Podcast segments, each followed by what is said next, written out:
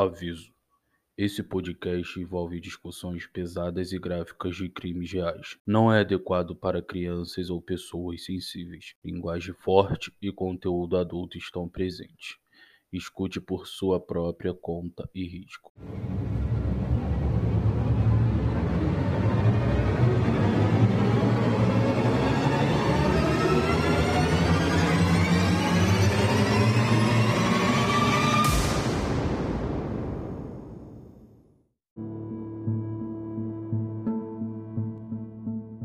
Olá, meus amores, tudo bom com vocês? Eu sou a Tainá Roberto e esse é o podcast Crime Notório. Aqui toda semana a gente vai trazer histórias dos mais bizarros casos e crimes reais, contar todos os detalhes, suspeitos, resoluções, se tiver alguma, e principalmente trazer alerta para todo mundo e voz às vítimas para que nenhuma vida tenha sido em vão.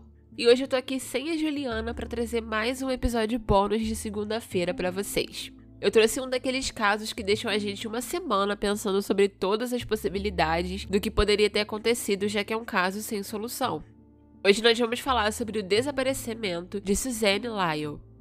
A Suzanne era conhecida por Suzy por todo mundo, então eu vou chamar ela assim. Ela era uma estudante de 19 anos que fazia ciência da computação na State University of New York, ou SUNY, que fica em Albany, no estado de Nova York. E na época, 1998, ela trabalhava numa loja de um shopping chamada Babas Software, que fica numa cidade próxima de Albany. E aí, no dia 2 de março, as colegas de quarto dela não se lembram de terem ouvido ela chegar em casa. E elas disseram que ela andava com um molho de chaves muito cheio, sabe? Que fazia muito barulho. Então, era impossível não saber a hora que ela chegava, porque as chaves tilintavam e tal. Mesmo que elas já estivessem dormindo, elas teriam ouvido ela chegar. Também era comum que ela ligasse pro namorado Richard assim que chegava do trabalho, mas naquele dia ela nunca ligou. E ele passou a noite toda tentando entrar em contato com ela e não conseguiu. Então no dia seguinte ele ligou para os pais dela para saber se eles sabiam que ela provavelmente não tinha voltado para casa no dia anterior. E aí o Doug e a Mary Lyle não faziam ideia de que a filha não tinha chegado em casa, então na mesma hora eles ligaram para a polícia do campus e eles até enviaram alguém até o quarto da Suzy e ela não estava lá. Mas tudo no quarto parecia normal, então eles disseram que era comum os estudantes sumirem de vez em quando por um curto período de tempo e que era só esperar que ela ia aparecer de novo. Mas a família dela não comprou essa história, porque a Suzy não era assim. Ela sempre mantinha contato com alguém, então eles insistem e esse oficial do campus vai até a primeira aula da Suzy naquela manhã para ver se encontra ela lá. E ela também não está. E isso para os pais da Suzy é a confirmação de que alguma coisa tá errada. A Suzy jamais faltaria uma aula. Ela ama estudar, ama computadores, ela conseguia montar um computador sozinha sem problemas, tanto que ela sabia sobre isso. E ela tinha se transferido de uma outra universidade para aquela, justamente porque ela não se sentia desafiada intelectualmente na outra. Então faltar aula simplesmente não era o perfil dela. Então o pai da Suzy se dirigiu até o campus, né, enquanto a mãe dela ficava em casa esperando perto do telefone, caso chegasse alguma ligação da Suzy ou de alguém. E aí quando Doug, o pai da Suzy, chega lá, a polícia do campus diz que eles estavam conversando com amigos e colegas da Suzy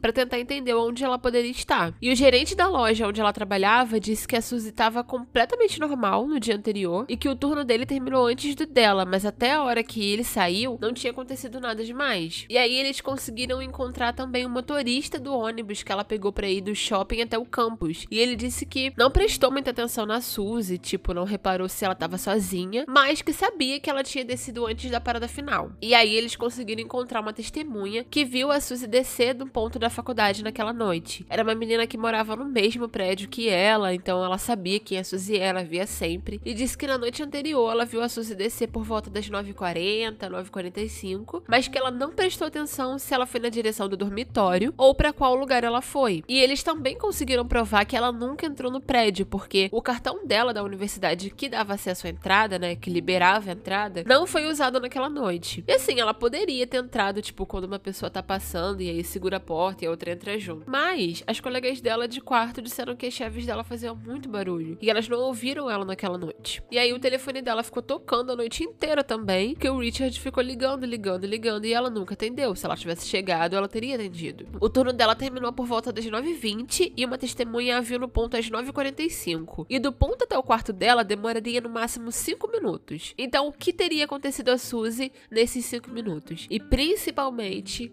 onde ela estava? Então, enquanto a polícia do campus e o pai da Suzy estão investigando, né, lá, a mãe dela tá em casa esperando se chega alguma ligação. E aí ela tem uma ideia ligar pro banco, né, pra empresa do cartão da Suzy e checar o extrato bancário dela para ver se tinha alguma atividade. E aí a mãe dela sabia que a Suzy tinha 120 dólares na conta dela e que se ela fosse fazer qualquer coisa fora da rotina, ela ia precisar de dinheiro. E aí primeiro ela descobre que a Suzy tirou 20 dólares de um caixa eletrônico que ficava na rua de frente pro ponto onde ela pegou o ônibus. Depois ela tirou mais 20 no shopping onde ela trabalhava. E a mãe dela sabia que essa era uma mania da Suzy, ela só sacava 20 dólares por vez. E enquanto a Mary, mãe da Suzy, tá no telefone com uma pessoa do banco, essa pessoa diz: Espera, o cartão da sua filha acabou de ser usado enquanto a gente tá falando aqui no telefone, em tempo real. E aí ela diz que o cartão tinha sido usado, de novo, num caixa eletrônico para tirar 20 dólares. Então a mãe da Suzy pensou na hora: É ela, é a Suzy, ela tá usando o cartão, né? Então ela pergunta aonde é esse caixa eletrônico para poder ir atrás da Suzy e descobrir o que tá acontecendo e se ela tá bem. Mas tem um problema. Por causa da tecnologia ou da falta dela, na época tudo que o banco conseguiria identificar no momento era que o cartão tinha sido usado num caixa eletrônico. Eles teriam que esperar até o dia seguinte, quando o vendedor entregasse os recibos, para saber quem foi. Digo, para saber onde foi.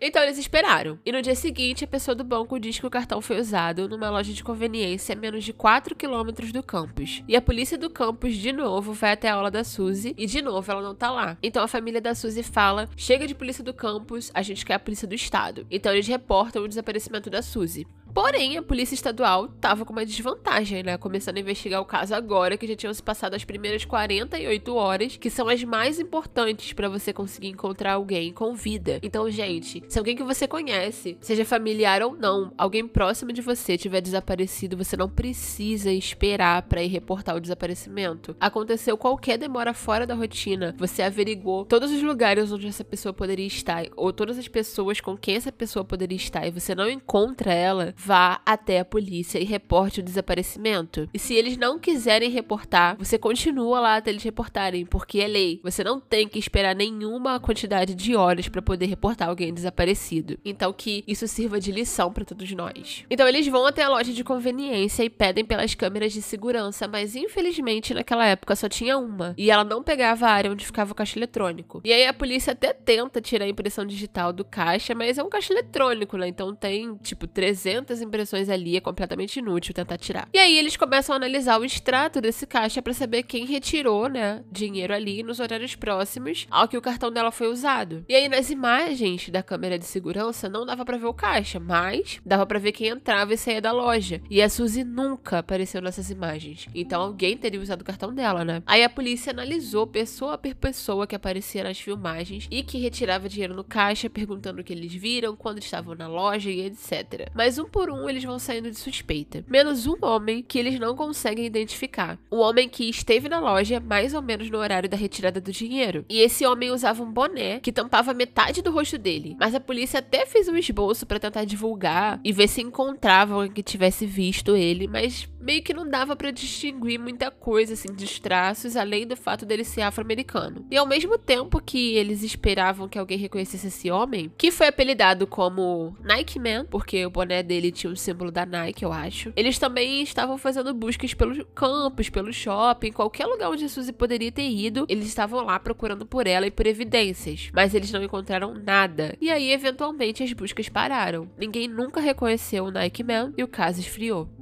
Isso até maio, dois meses depois, quando alguém, andando pelo estacionamento de visitantes do campus, encontrou o crachá do trabalho da Suzy. E existem duas teorias para esse crachá, uma vez que a polícia já tinha procurado ali e não tinha achado nada. A primeira é que ele estava escondido na neve, porque em março era inverno e estava nevando. E a segunda era de que alguém colocou aquele crachá ali depois. Até porque é muita coincidência que a única coisa que tenha sido perdida fosse justamente um documento de identificação dois meses depois do desaparecimento dela, né? E até onde eu vi, não tinha nenhum sinal no cartão tá estragado enferrujado. E ele teria ficado na neve. Mas, se de fato o crachá caiu do corpo dela, ou ela teria andado até o estacionamento, ou alguém a teria agarrado e levado, sei lá, para um carro que tava ali, que era o estacionamento de visitantes. E aí o crachá teria caído ali. E uma coisa curiosa é que a mãe da Suzy costumava dizer para ela, tipo, se alguém tentar te sequestrar, tenta deixar alguma coisa para trás como evidência. Infelizmente, esse crachá não conseguiu levar a polícia a conseguir nenhuma resposta. E aí, durante a investigação e os anos seguintes, as coisas entre a família da Suzy e o Richard, o namorado dela, acabaram ficando muito feias. Os pais dela sempre tiveram uma certa suspeita sobre ele. E o álibi dele na noite em que a Suzy desapareceu era de que ele estava jogando online com um amigo. E esse amigo jura que era ele jogando, mesmo que ele não tenha ouvido a voz do Richard, só pela maneira de jogar e os movimentos do jogo. E assim, eu não saberia dizer, eu não sou de jogar tanto assim, exceto The Sims, que você joga sozinho. Mas eu perguntei ao meu marido, que joga Free Fire, por exemplo, e ele disse que absolutamente sim. Ele sabe dizer quem tá jogando com ele, mesmo que a pessoa não fale nada. Eu também acredito que a polícia tenha olhado o computador do Richard para confirmar que foi usado naquele período, né? Porém, é importante dizer que, assim como a Suzy era apaixonada por computação, o Richard também era. E na verdade eles se conheceram num,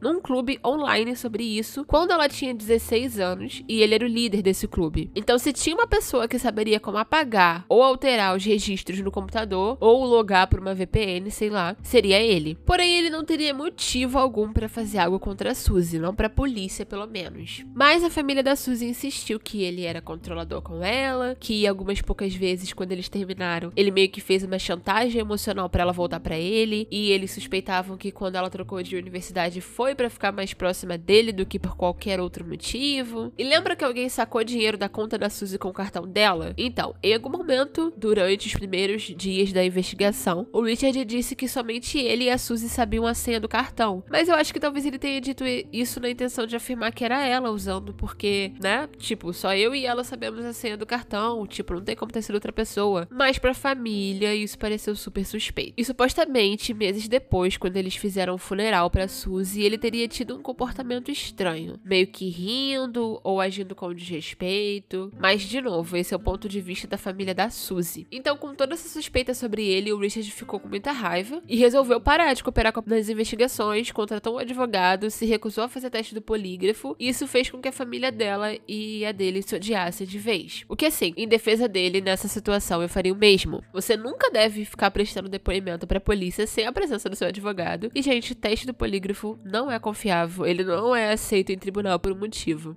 E aí ele e a família dele, inclusive, pagaram para colocar informações do desaparecimento da Suzy e a imagem do Nike Man num outdoor, tipo numa tentativa de ajudar a encontrar ela, mesmo que ele não quisesse mais falar com a polícia. E funcionou. Um ano depois de colocar esse outdoor, eles encontraram o Nike Man. Esse cara trabalhava na universidade onde a Suzy estudava e tinha ficha suja contra abuso contra a mulher, o que faz dele um suspeito muito promissor, certo? Só que a polícia nunca revelou o verdadeiro nome desse cara e nunca o prendeu ou considerou ele oficialmente um suspeito, embora ele tenha sido chamado para interrogatório seis vezes. Eles nunca disseram se foi ele que usou o cartão ou se não, o que ele tinha a ver, nada. Então, talvez ele tivesse alguma coisa a ver com o desaparecimento da Suzy. Talvez não. Certamente a polícia sabe mais sobre esse homem do que revelou pro público. Sei lá, talvez ele tenha um álibi, talvez ele simplesmente não tinha evidências físicas para ligar ele ao caso, não sei. Ou talvez eles começaram a seguir outras teorias, assim como as pessoas que o público, né, que soube sobre o caso, começou a ligar o caso da Suzy a outras teorias. Porque, por exemplo, 13 anos antes da Suzy desaparecer, outra menina havia desaparecido, que tinha idade próxima, características físicas semelhantes e que morou no mesmo prédio onde a Suzy morava. Essa menina era Carrie Wilson, de 22 anos, e ela desapareceu em março de 1985, o mesmo mês em que a Suzy desapareceu. A Carrie foi até uma daquelas empresas de bronzeamento artificial, porque ela queria estar bronzeada antes das férias de primavera,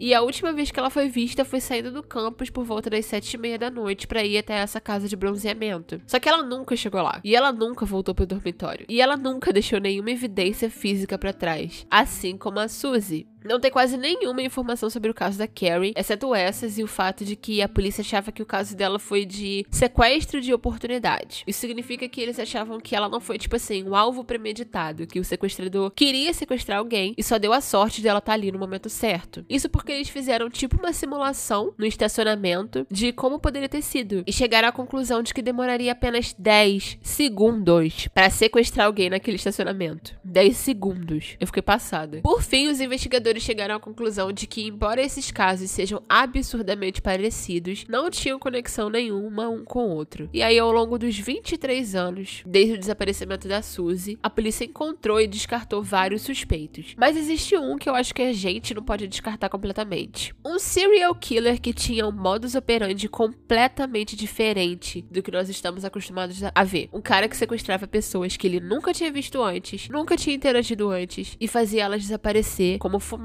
sem deixar nenhuma evidência. E acontece que ele poderia ter estado em Nova York no período em que a Suzy desapareceu. Então a família da Suzy sempre se perguntou: foi o Richard que fez algo com a Suzy? Ela teria fugido? A polícia deveria ter olhado pro Nightmare com mais diligência? Ou poderia ter sido esse serial killer? Eles canalizaram toda a dor deles em criar uma organização chamada Center of Hope para fornecer assistência às famílias de vítimas que estavam passando pela mesma situação que eles. E eles também conseguiram fazer com que o presidente George W. Bush assinasse em 2003 a Lei de Suzanne, que removeu o período de espera para que os agentes da lei, né, os oficiais, iniciem uma investigação quando uma pessoa entre 18 e 21 anos desaparece. E em 2008, a Lei de Segurança do Campus Suzanne Lyle também foi aprovada pelo Estado de Nova York como parte da Lei de Oportunidades de Educação Superior. E aí ele exige que os departamentos de polícia das faculdades tenham planos escritos para investigar casos de pessoas desaparecidas e crimes graves no campus. E enquanto a mãe da Suzy, Mary, ainda procura pela filha hoje, o pai dela, Doug, faleceu em 2015 sem saber o que aconteceu com a filha. Bom, Bom, e esse serial killer, você deve estar se perguntando. É óbvio que eu preciso contar mais sobre ele para você poder formar uma opinião se acha que ele teve participação no que aconteceu com a Suzy. Porém, não tem como eu contar toda a história dele ainda nesse episódio. Por isso, se você quer descobrir quem ele é e a trajetória dele, vai precisar ouvir o episódio da quinta-feira.